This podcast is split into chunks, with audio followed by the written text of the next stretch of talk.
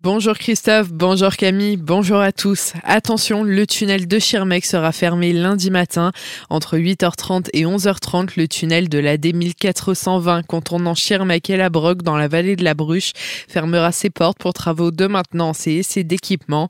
La déviation se fera donc par Schirmeck, la Broque. Le trafic reprendra normalement dès 11h30. Un mort parmi les cas de méningite à Strasbourg. Nous en parlions hier.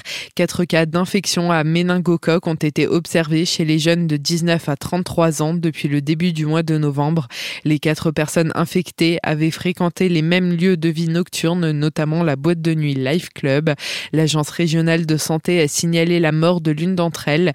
Les trois autres ont été entièrement soignés. Toujours selon l'ARS, tous les contacts à risque ont bénéficié d'un traitement également. Elle appelle tout de même toutes les personnes fréquentant les boîtes de nuit du secteur à la plus grande vigilance et a appelé le 15 en cas de symptômes.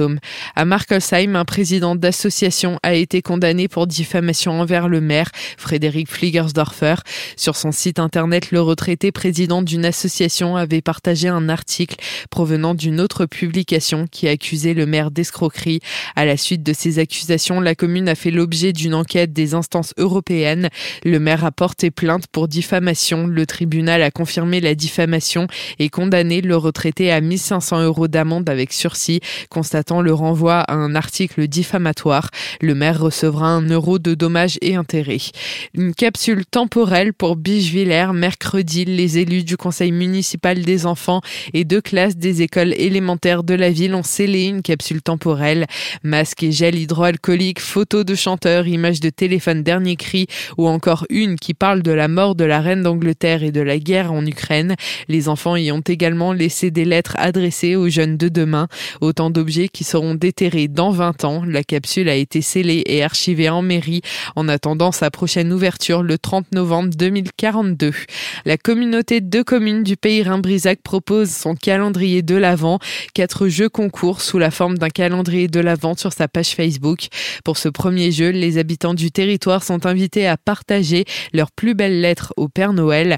La règle est simple, les joueurs ont jusqu'au 6 décembre 10 heures pour publier en commentaire de la publication dédiés sur le réseau social leurs plus belles lettres au Père Noël. Photos, textes, vidéos, tous les supports sont acceptés. La lettre qui recevra le plus de j'aime remportera le concours.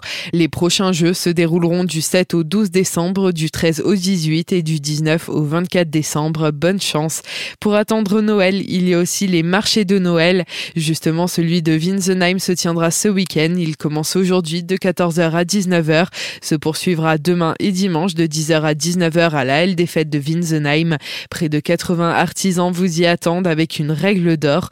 Les précisions de Christian Buller en charge du service vie associative et manifestation communale de la ville. La règle d'or, c'est de l'artisanat. On ne veut pas de la revente. Euh, vous trouverez des stands avec de la décoration de Noël, des créations en bois, laine ou textile, des bijoux artisanaux, des peintures. Également des stands avec de la confiture, du miel, des pâtisseries, des boissons, des produits de la ferme. À Winsenheim, il y a 80 expos à la fois intérieur sous la halle des fêtes et extérieur sur la place attenante. Alors il y aura des animations pour les enfants, des animations musicales. Vous pourrez également, puisque le Père Noël sera de passage, faire euh, des photos en sa compagnie et les enfants pourront poster des lettres qu'ils pourront adresser au Père Noël puisque trois boîtes aux lettres seront disséminées dans la commune, une place de l'hôtel de ville et les deux autres devant l'entrée des deux groupes scolaires de Winsenheim et de Logelbach. Les enfants recevront des réponses personnalisées du Père Noël jusqu'au 24 décembre avant qu'ils ne partent pour sa tournée annuelle. Un autre marché de Noël se tiendra aussi le week-end prochain